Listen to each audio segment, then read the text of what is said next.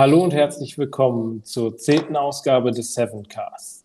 Seit nunmehr zehn Wochen sitzen wir hier und nehmen jede Woche einen Podcast auf zum Thema IT-Sicherheit und sprechen über die aktuellen Trends und Themen, die die Welt der IT-Sicherheit beschäftigen und die wir in der Woche behandelt haben.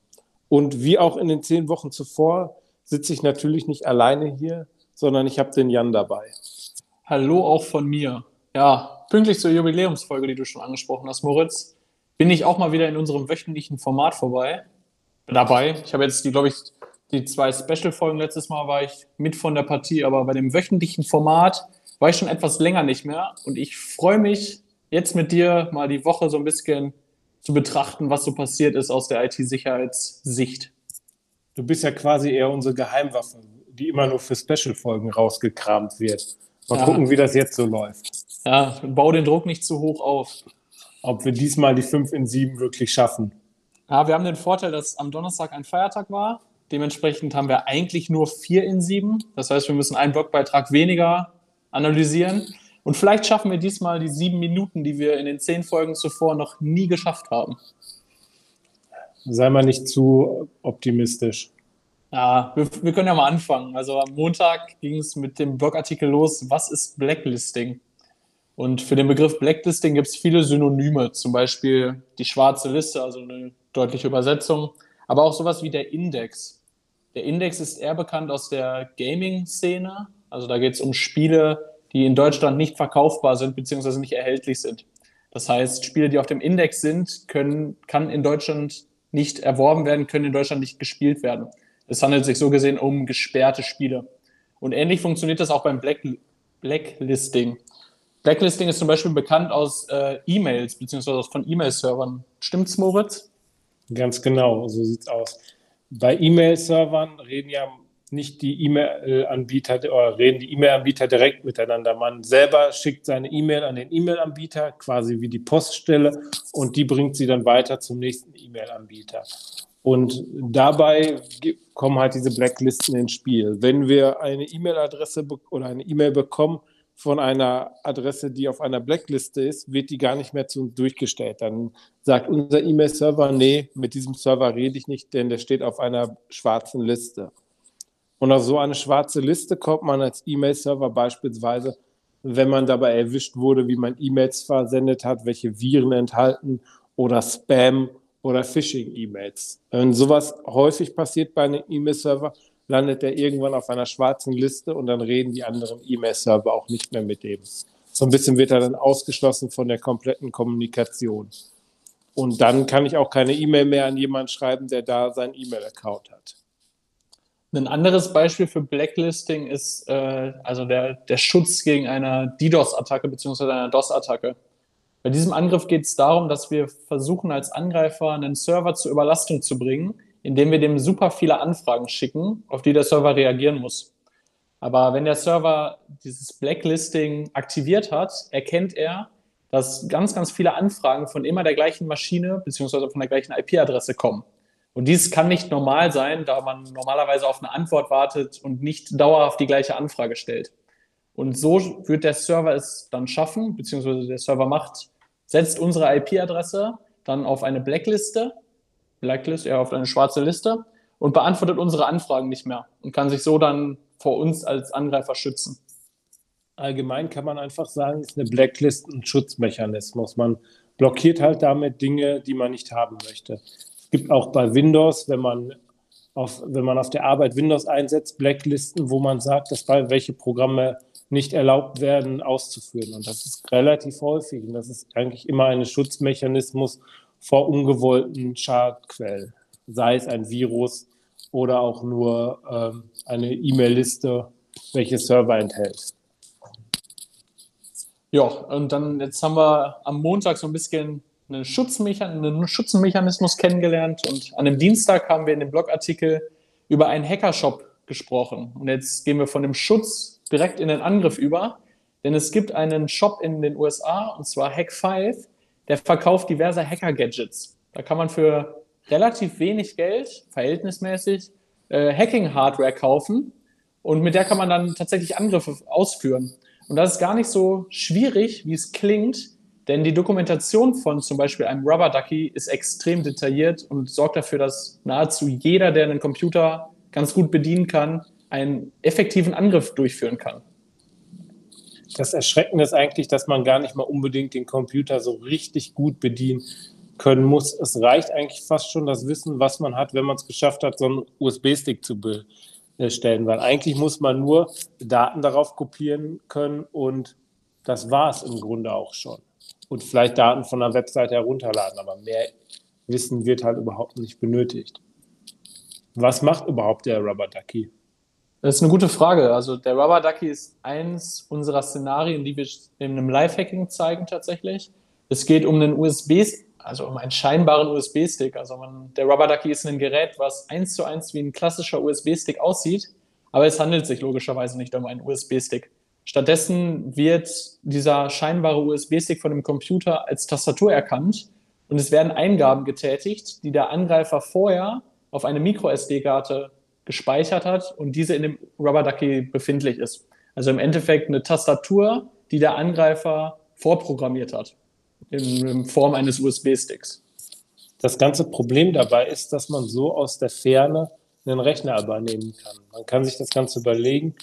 Man geht einfach, man programmiert so einen USB-Stick fest und geht damit auf den Parkplatz äh, eines Unternehmens und lässt davon einfach mal einfallen.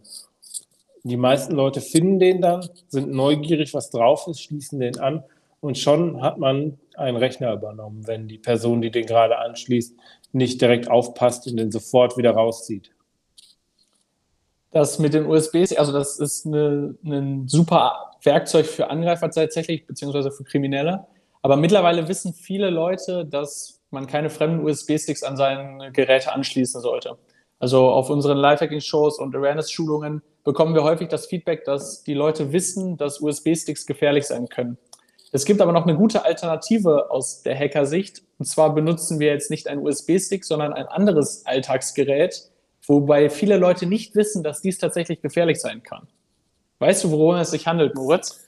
Du willst wahrscheinlich auf das OMG-Kabel raus. Ganz genau. Das OMG-Kabel ist ähnlich von der Funktion wie ein Rubber Ducky. Dieses Kabel gibt sich auch als eine Tastatur aus und ermöglicht es so, einen Rechner fernzusteuern. Wenn wir also ein, dieses Kabel benutzen wollen, um unser Handy über den Rechner aufzuladen, greift dieses Kabel nicht das Handy an, sondern es greift den Rechner an, an dem es hängt, um aufgeladen zu werden. Es gibt sich also als Tastatur aus und kann wieder Befehle eingeben. Das Gemeine dabei ist aber, dass in diesem Kabel nicht nur ein Mikrocontroller drin ist, der sich als Tastatur ausgibt, sondern auch ein WLAN. Und über das WLAN ist es dem, dem Angreifer dann möglich, aus der Ferne live zu bestimmen, was gerade eingegeben werden soll. Und so kann er viel gezielter ein, äh, ein System übernehmen und gezielt Befehle ausführen, so wie er es gerne möchte. Das heißt, man kann eigentlich sagen, dass das Handy-Ladekabel so ein Stück weit gefährlicher ist als der USB-Stick, dadurch, dass der Angreifer einfach live noch was an, dem, an der Malware, an dem Schadcode verändern kann, indem er einfach live die Tastaturanschläge bestimmen kann. Das funktioniert bei dem Rubber Ducky eben nicht. Was ich aber auch noch extrem interessant immer wieder finde und auch es gibt da auch eine Menge coole Videos zu, ist der USB-Killer.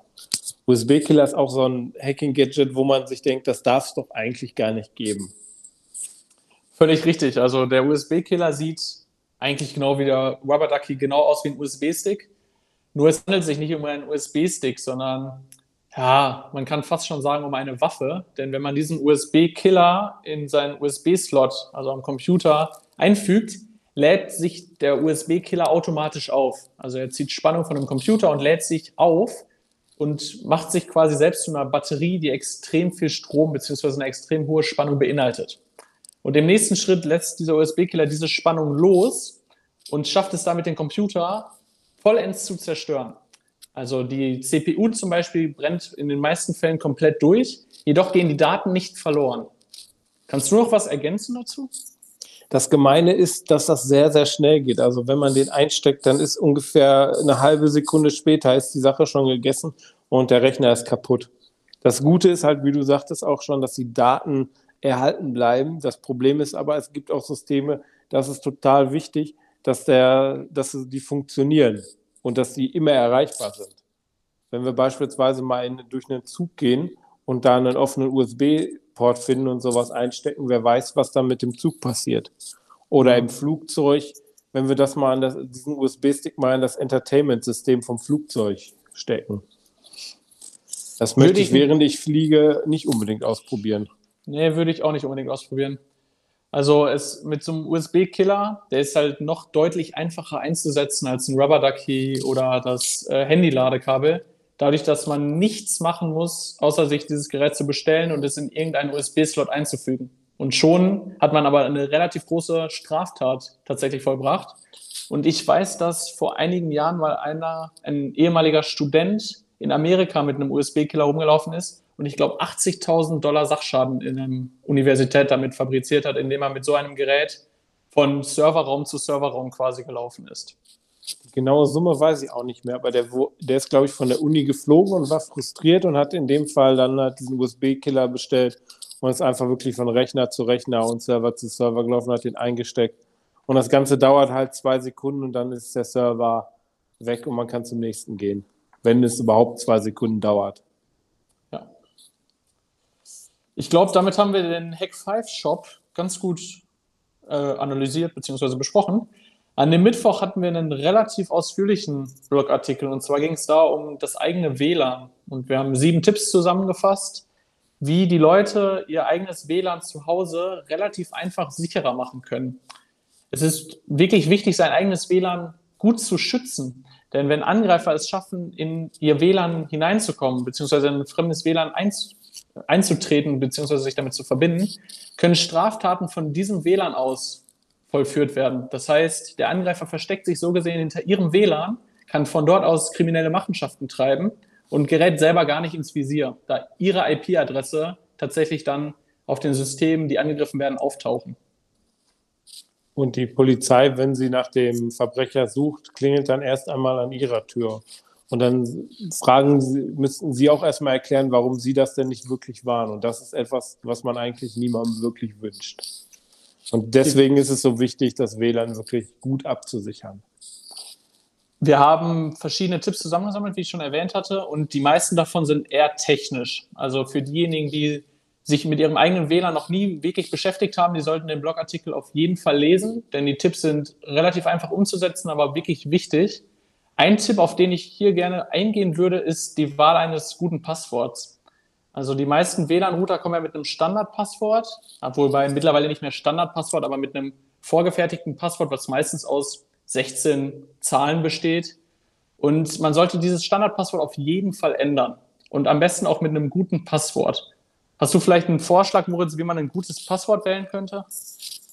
Auch da gibt es schon ein paar Blogartikel von uns, aber mein meine Meinung wäre immer, einen Passwortmanager zu benutzen. Das ist natürlich die technische Lösung, aber es gibt halt auch immer die Möglichkeit, sich ein gutes Passwort selber zu überlegen. Und das besteht meistens aus Sätzen, die, weil man sich die halt ganz gut merken kann. Da haben wir auch schon äh, eine extra Folge mal drüber gemacht, wie man sich ein sicheres Passwort ausdenkt. Die würde ich in diesem Fall dann einfach den Leuten empfehlen, dass sie sich die mal anhören.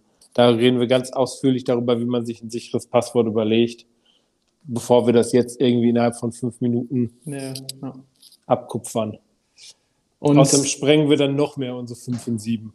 Ja, ich habe gerade schon auf die Uhr geschielt. Ich glaube, das können wir uns eh schenken. Das schaffen wir nicht mehr. Aber äh, ich wollte noch mal ganz kurz auf das Passwort eingehen, da wir die sieben Minuten eh nicht schaffen. Und zwar ist in den meisten Fällen wirklich das Passwort dazu entscheidend, zu entscheidend, äh, dass Angreifer nicht in ihr WLAN einkommen. Also fremde Leute können nicht in ihr WLAN dadurch, dass sie das Passwort nicht kennen. Und deswegen ist es wirklich wichtig, ein Passwort zu ändern, also nicht das Standardpasswort zu benutzen und auch ein wirklich gutes Passwort zu wählen. Also sollte mindestens zwölf Zeichen lang sein und es sollte vielleicht nicht der Lieblingsfußballverein sein und auch nicht der Name der Frau. Also es sollte wirklich ein sinnvolles Passwort sein. Wie man so eins wählt, haben wir schon wirklich häufig erzählt.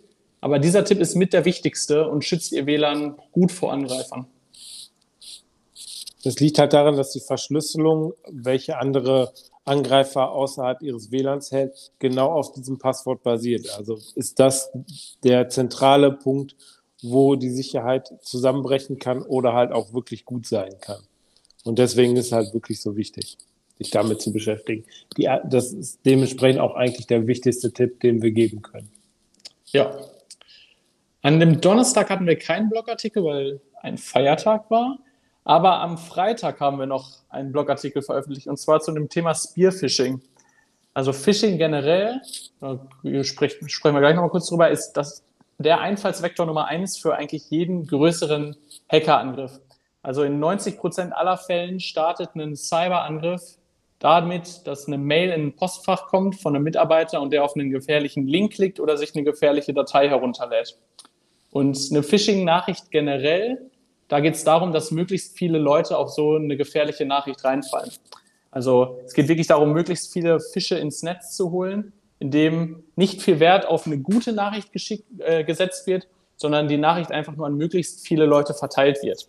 Beim Spearfishing-Angriff dagegen ist es ein bisschen anders.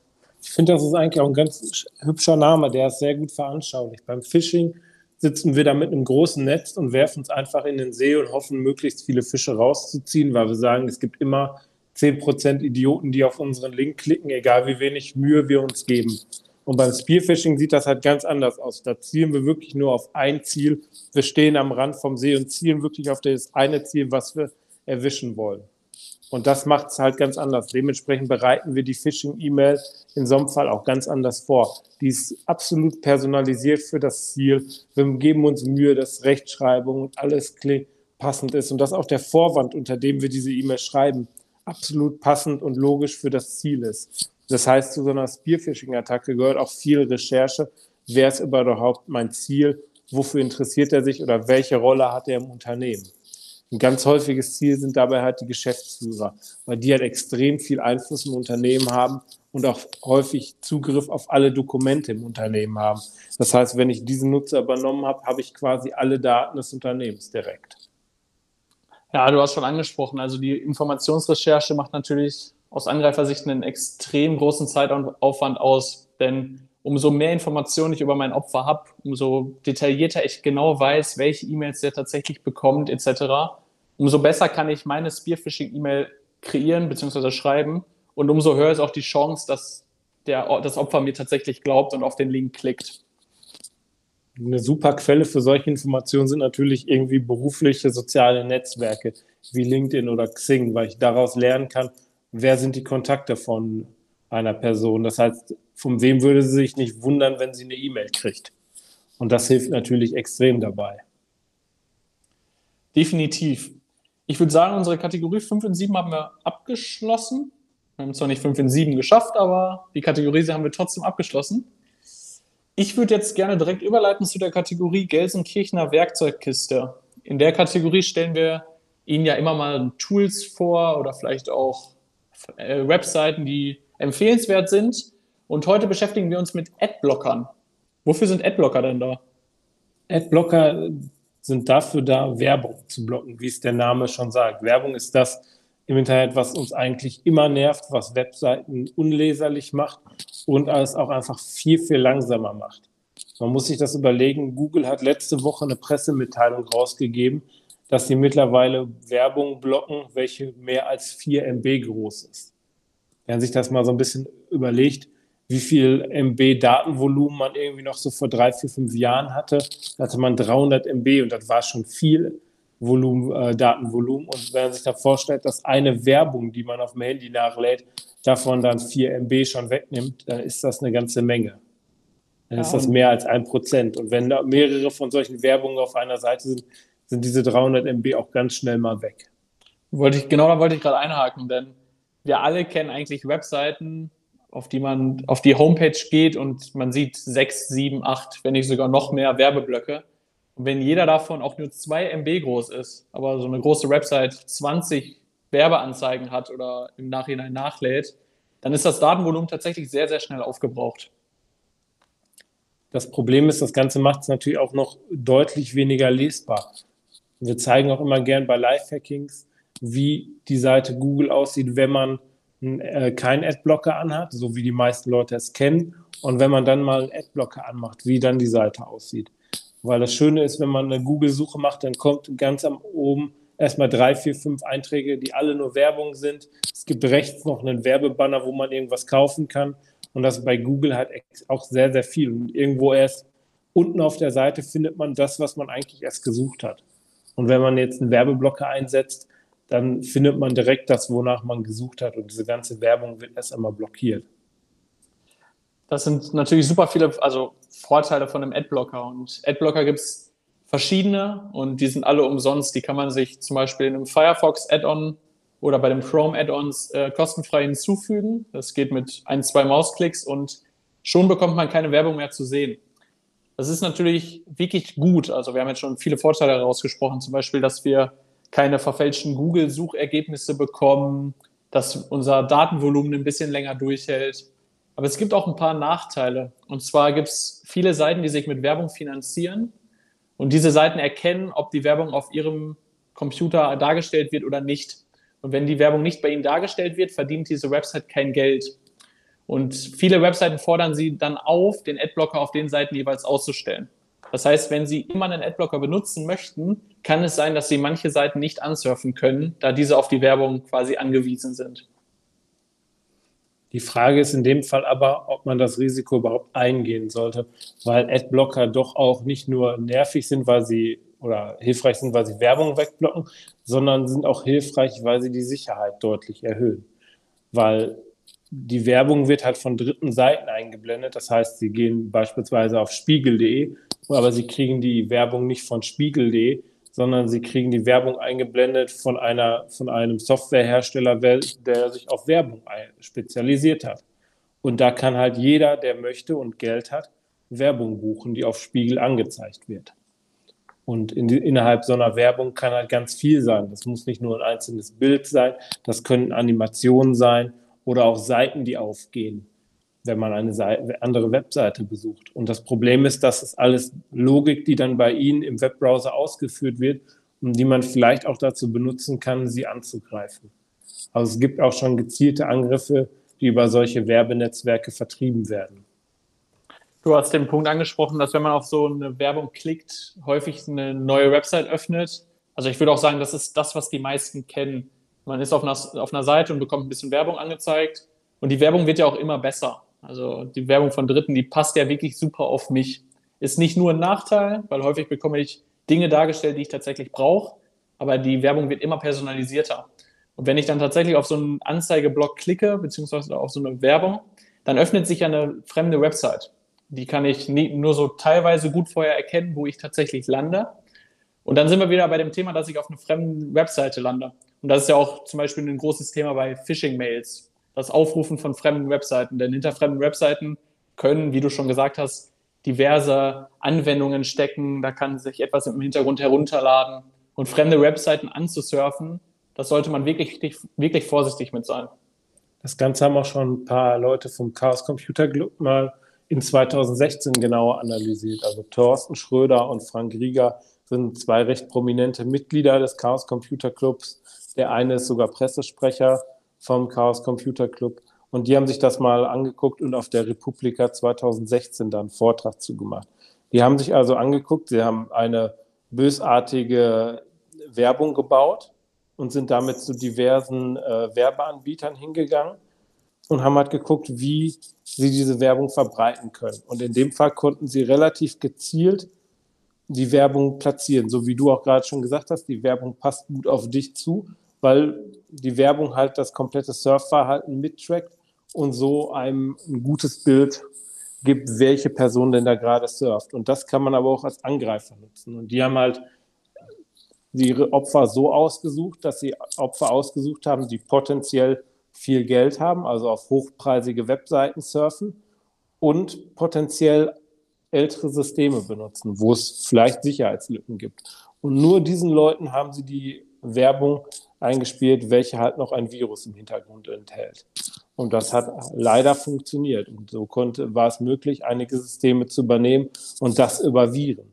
Und den ganzen Vortrag haben wir auch in dem Blogartikel jetzt zu diesem äh, Podcast nochmal dazu gemacht. Also wer sich das nochmal angucken möchte.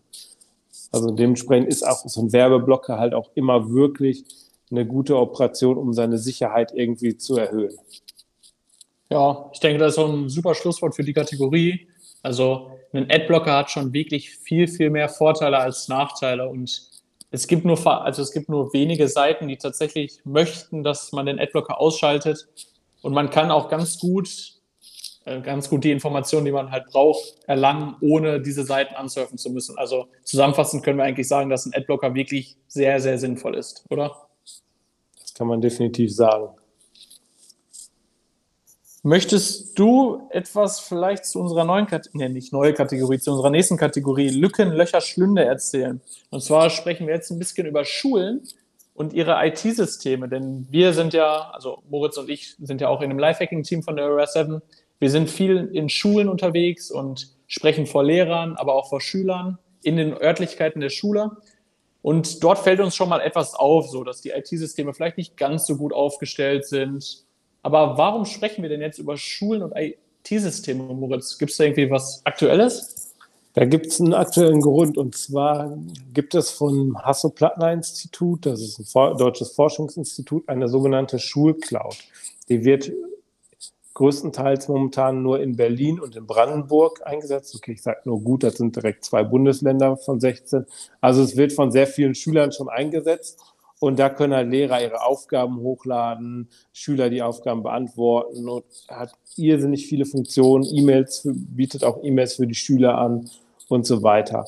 Und das Problem dabei ist, da gibt es eine Menge Sicherheitslücken in dieser Software. Und man würde ja eigentlich sagen, Hasso-Plattner-Institut kennt man auch dadurch, dass sie was für IT-Sicherheit machen. Aber das sind halt andere Abteilungen und scheinbar war der Austausch da nicht so gut. Denn ja. da waren einige Sicherheitslücken bei. So also eine Sicherheitslücke, da weiß ich, dass äh, es den Angreifern so möglich war, an sehr, sehr viele sensible Informationen zu kommen. Also zum Beispiel Vor- und Nachname und E-Mail-Adressen der jeweiligen Lehrer und Schüler, die sich mit dieser Cloud verbunden haben. Und ich kann nur aus meiner eigenen Schulzeit erzählen. Bei uns war es so, da wir äh, auch Computerräume hatten etc., gab es für jeden Schüler eine Schul-E-Mail-Adresse und ein dazugehöriges Passwort. Und diesen Account hatte jeder Schüler. Manche haben den nie gebraucht, weil sie zum Beispiel keine Informatik gewählt hatten etc. Aber jeder Schüler hatte diesen Account. Und bei, wenn jeder Schüler so einen Account hat, sind diese Accounts auch mit der Cloud verbunden. Und dementsprechend ist es Angreifern so gesehen gelungen, sämtliche E-Mail-Adressen und sämtliche Namen der Schüler und Lehrer von den gesamten Schulen abzugreifen. Und da gab es nicht nur eine Sicherheitslücke, mit der das möglich war, solche Informationen zu finden, sondern es gab noch eine zweite über ein Hilfeportal, was öffentlich zugänglich war, was es aber eigentlich nicht sein müsste, über die es dann wiederum möglich war, auch Namen und äh, E-Mail-Adressen von Schülern zu erhalten. Und wenn man sich das überlegt, dass man sowas eigentlich laut Datenschutzgrundverordnung definitiv sind das schützenswerte Daten, ist das schon ein großes Problem. Besonders auf so großen Skalierungen auf Bundeslandebene. Ja, und ich, dann haben wir ja wieder also ich spreche immer gerne aus der Angreifersicht. Dann haben wir ja super viele E-Mail-Adressen von Schüler und Schülerinnen. Das heißt, viele von denen sind vielleicht so zwischen 12 und 16 Jahren. Und dann sind wir wieder beim Thema Phishing. Ich meine, wenn ich all diesen Schülern eine E-Mail schreibe, in denen ich denen einen Amazon-Gutschein verspreche, wenn die auf den Link klicken, da gehen mir viele von den Schülern so gesehen ins Netz. Und solche Daten, wie du schon gesagt hast mit der DSGVO, die sollten geschützt sein, die müssen geschützt sein. Und solche Sicherheitslücken, die darf es nicht geben. Dazu gab es aber auch noch, noch ein paar eine Menge weitere Kommentare. Also es gab beispielsweise eine Lesernachricht auf dem Blog von Fefe. Fefe ist auch jemand, der aus dem CCC-Umfeld sehr bekannt ist und einen sehr bekannten IT-Blog hat. Der hat einen Leserbrief veröffentlicht von jemandem, der mit diesem System arbeitet. Und der schrieb auch nur, dass aus IT-Sicherheitssicht eigentlich grausam ist, sich das wirklich anzugucken. Er hat einzelne Befehle, die man so als Hacker mal in eine Webseite eintippt, dort eingegeben, wie beispielsweise ein Prozentzeichen und danach war der Server zwei Minuten lang nicht mehr zu erreichen. Das deutet darauf hin, dass es eine der Top-Schwachstellen ist, eine Injection-Schwachstelle. Wenn man nach der OWASP Top 10, was so eine Klassifizierung dafür geht, ist das nur Platz eins der Schwachstellen, die es eigentlich gibt. Sowas muss sofort gefiltert werden und sowas darf in so einem großen Projekt eigentlich auf keinen Fall vorkommen. Gerade wenn man sagt, dass da eine Menge Geld auch durch Bundesministerien und ähnliches investiert worden sind, dann muss die Softwarequalität da wirklich eine andere sein. Wie war denn die Softwarequalität so bei dir in der Schulzeit? Also du bist ja jetzt noch ein paar Jahre älter als ich. Bei mir ist die Schulzeit noch nicht ganz so lange her. Ich kann sagen, wir hatten an meinem Gymnasium keinen Informatiklehrer, aber wir hatten trotzdem, wie ich schon erwähnt hatte, alle so einen eigenen Login mit einer eigenen E-Mail-Adresse. Und ich kannte mich damals mit der IT-Sicherheit nicht so gut aus, aber ich weiß, dass ehemalige Schulkollegen sich ein bisschen besser zu dem Zeitpunkt damit auskannten. Und wenn die das System auf dem, hinter dem Computer mal angeguckt haben, quasi, sind schon auf den ersten Blick super, super viele Schwachstellen aufgefallen. Und das ist denen damals in der achten, neunten Klasse aufgefallen. Also ich kann dazu quasi sagen, dass unser Schulsystem, wo ich aufs Gymnasium gegangen bin, wirklich schlecht geschützt war. Und wir hatten nicht mal einen Informatiklehrer, der sich da hätte, wenn, drum kümmern können. Also bei, zu meiner Schulzeit war es wirklich erschreckend, wie schwach das System dahinter aufgebaut ist. Das stimmt, das war bei uns eigentlich relativ ähnlich. Die Systeme waren ganz gut äh, im, während des Abis. Da hat sich dann jemand damit gekümmert, der da auch Interesse und Spaß dran hatte. Da sah es dann besser aus. Aber gerade bei der Ausbildung der Lehrer, so dem Wissensstand, war es dann immer schwierig. Die haben äh, den Raum verlassen, ohne ihren Rechner zu sperren, wo der gerade eine Beamer angeschlossen war, wo wir alle auf dem Beamer gesehen haben, dass auf dem Schreibtisch eine Datei hieß, äh, lag die Klassenarbeit hieß. So, was war das Erste, was wir gemacht haben, wo der Rechner nicht gesperrt war? Wir sind einmal hingegangen und haben uns mit einem USB-Stick die Klassenarbeit kopiert. Und schon wussten wir alle, was in der Klassenarbeit vorkam. Das war so generell ein Problem, dass da überhaupt nicht die Leute wussten, was, wie man sich verhalten muss, dass man Rechner sperrt. Es waren schon solche einfachen Sachen, wo man direkt schon sich Vorteile hätte verschaffen können. Ja, aber wenn, Entschuldigung, dass ich dich unterbreche, aber wie du schon sagst, wenn die Basics nicht so richtig da sind. Also ich meine, einen Computer zu sperren, wenn man den Raum verlässt, das sollte ja für nahezu jeden selbstverständlich sein. Wenn solche Basics nicht da sind, haben die Lehrer ja gar keine Chance, so ein System zu pflegen. Denn so ein IT-System, was vielleicht mal initial aufgebaut wurde und wirklich am Anfang sicher war, das, das hat ja super viele Schwachstellen nach zwei, drei Jahren. Dann ist ja kaum ein Lehrer in der Lage, dieses System so, sagen wir mal, zu updaten, sodass die Sicherheitslücken geschlossen werden. Also das Wissen ist halt einfach nicht vorhanden. Ja, das ist ein großes Problem, dass in dem Fall das Wissen nicht vorhanden ist und auch häufig die Zeit nicht. Der Informatiklehrer hat ja nicht nur Informatik als Fach, der hat halt im Zweifel noch zwei, drei andere Fächer, macht vielleicht noch den Matheunterricht für eine andere Klasse, ist vielleicht auch der einzige Informatiklehrer an der Schule und dann soll der quasi irgendwie in einer Stunde, die er pro Woche dafür Zeit hat, sich noch um die komplette IT kümmern. Und das ist natürlich überhaupt nicht möglich. Ja. Muss man ganz klar auch die Lehrer vielleicht in dem Fall auch mal wieder ein bisschen in Schutz nehmen. Aber ich glaube, wir können halt eine Menge Beispiele nennen. Also ich war auch schon an Schulen, da stand dann ein Schulrechner äh, drin und da lief dann noch Windows XP drauf. Mittlerweile selbst Windows 7 schon, wird schon nicht mehr supported. Und Windows XP, glaube ich, seit bestimmt drei, vier Jahren gibt es keine Updates und Patches mehr dafür. Und trotzdem lief das da noch. Ja, aber ich, ich benutze mal gerne als Beispiel. Also ich meine, du bist ja auch schon viel rumgereist und wir haben immer im Gepäck, wenn wir einen Lifehacking in der Schule machen, immer einen Gigacube, also eine, eine, Alternative, dass wir Internet aufbauen können. Denn ich war schon an vielen Schulen, wo ich dann meine Ansprech, meinen Ansprechpartner gefragt habe, wie ich denn an WLAN komme, beziehungsweise an Internet bekomme. Und dann guckt der Lehrer mich fragend an und sagt, Internet, nee, das haben wir hier in der Schule nicht, das benutzen wir noch nicht. Und das ist, ich meine, wir haben das Jahr 2020, also Internet an der Schule halte ich schon für wirklich sinnvoll. Ja, das habe ich leider auch schon zu häufig gesehen. Und das Schlimmste ist dann, wenn man dann noch in einem Raum hat, sagt, ja gut, dann muss ich mir das halt über einen Gigacube und LTE besorgen und dann hat man so einen doofen Raum irgendwie im Erdgeschoss mit, mit drei Etagen über sich mit quasi null Empfang. Ja. Und dann denkt man sich auch nur, ja, danke, wie schaffe ich jetzt irgendwie einen Vortrag über Internetsicherheit zu halten, während ich kein Internet habe? Das erfordert dann immer viel Improvisation. Aber ich glaube, damit haben wir die Kategorie ganz gut besprochen. Also wir haben ja eigentlich ganz gut erzählt, was so unser Eindruck ist von den aktuellen Schulen, wie es bei uns in der Vergangenheit war. Und in Anlehnung an unseren letzten Podcast, den Matteo und Jonas miteinander geführt haben, dort haben, wurde eine Frage beantwortet. Und ich meine, die letzte Frage war, welche Corona-Songs Matteo und Jonas denn empfehlen würden. Und in Anlehnung an diesen Podcast haben Moritz und ich uns dazu entschieden, auch eine Frage zu beantworten. Und zwar lautet die Frage, was ist deine Hackermusik? Welche Musik hörst du, wenn du anfängst zu hacken, bei zum Beispiel einem Penetration-Test?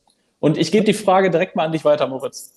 Es ist halt die Frage, was motiviert einen da direkt loszulegen und dass man richtig Lust darauf bekommt. Bei mir ist es ein Song der Band Dual Core und der heißt All the Things. Und ich habe den das allererste Mal gehört bei einem Videospiel, bei dem Videospiel Watch Dogs 2. Da geht es auch so um eine Hackergruppe, die dann versucht, gegen den großen Staat anzugehen. Und da, wenn das Spiel startet, beginnt das Spiel damit, dass man in einen großen Serverraum einbricht und übers Dach da reinklettert und so.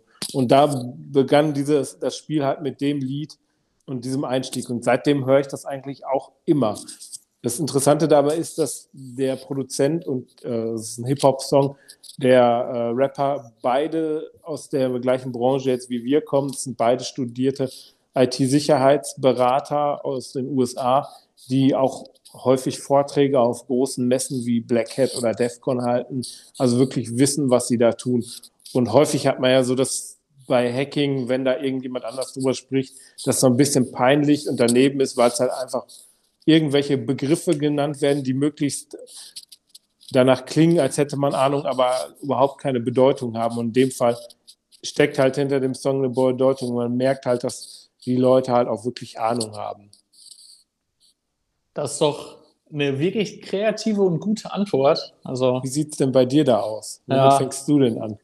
Das, äh, ich habe mir natürlich schon ein paar Gedanken gemacht und so eine kreative Antwort, wie du sie gerade genannt hast, werde ich definitiv nicht sagen da es bei mir einfach nicht so ist. Also ich höre immer eine Playlist bei Spotify, das kann ich ruhig sagen. Und dort sind halt super viele Lieder drin und ich habe jetzt auch nicht wirklich einen Lieblingssong, ich habe auch nicht so ein Lieblingsgenre. Ich erwische mich immer dabei, dass wenn die Playlist so durchläuft, dass ich bei den Liedern von Linking Park, zum Beispiel Numb, was ja super bekannt ist, da höre ich immer, da werde ich immer motivierter, sage ich mal. Aber auch so Klassiker von Eminem, zum Beispiel Lose Yourself oder ähnliche vergleichbare bekannten Lieder, die finde ich immer super cool beim Hacken tatsächlich zu hören. Also ich bin eher so bei den klassischen Liedern, die jeder schon mal gehört hat und nicht so kreativ wie du unterwegs. Ich glaube, das ist gar nicht kreativ, es ist eher Zufall, dass ich das mal irgendwann entdeckt habe. Sonst wäre ich, glaube ich, auch bei deinen Liedern sehr dabei, weil die laufen sonst bei mir auch immer mit. Vielleicht fange ich ja jetzt auch immer an, bevor ich einen Pentest starte, dein Lied zu hören. Was ich noch ganz interessant finde, das hat mir mein äh, Kollege erzählt, mit dem, den ich mal getroffen habe, in der, deren Firma hatten die auf jedem äh, Tisch einen kleinen roten Knopf, auf den man drücken konnte, wenn man ein System übernommen hat während eines Pentests. Und wenn man diesen Knopf gedrückt hat, fing halt im Büro auf lautester Lautstärke an, der Soundtrack von Matrix zu laufen. Und das fand ich eigentlich auch eine ganz coole Sache für während eines Pentests, weil jeder wollte unbedingt ein System übernehmen, damit er den Knopf drücken kann. Das klingt wirklich spaßig. Da ist nochmal noch eine richtige Zu eine Motivation, nicht nur das Lied zu hören, sondern das Gefühl zu haben, den Knopf vor den anderen drücken zu dürfen. Ja. Das ist auch ein super Schlusswort. Also, ich denke, wir haben alle unsere Kategorien ganz gut behandelt, haben viele interessante Einblicke diskutiert. Hast du noch irgendwas Spannendes zu sagen? Von meiner Seite aus habe ich nichts. Ich würde sagen, vielen Dank für die äh, ganzen Zuhörer, den, den ganzen zehn Folgen bisher. Und ich wünsche allen ein schönes Wochenende. Ja, äh, vielleicht kann man noch zudem erwähnen, dass die Frage, was ist deine Hackermusik, die haben wir uns heute selber ausgedacht. Aber wenn der ein oder andere Hörer tatsächlich eine Frage an uns als, ich sag mal, Moderatoren hat, also an Matteo, Jonas, Chris, Moritz, mich oder Aljoscha tatsächlich eine Frage hat, kann er die uns gerne zukommen lassen auf alle möglichen Wege und wir würden uns Mühe geben, diese in der nächsten Folge zu beantworten. Ganz Damit genau. wäre ich auch von meiner Seite fertig. Ich bedanke mich auch bei Ihnen fürs Zuhören. Äh, freue mich schon auf die nächste Woche, falls ich wieder dabei bin. Und ich verabschiede mich. Tschüss. Tschüss.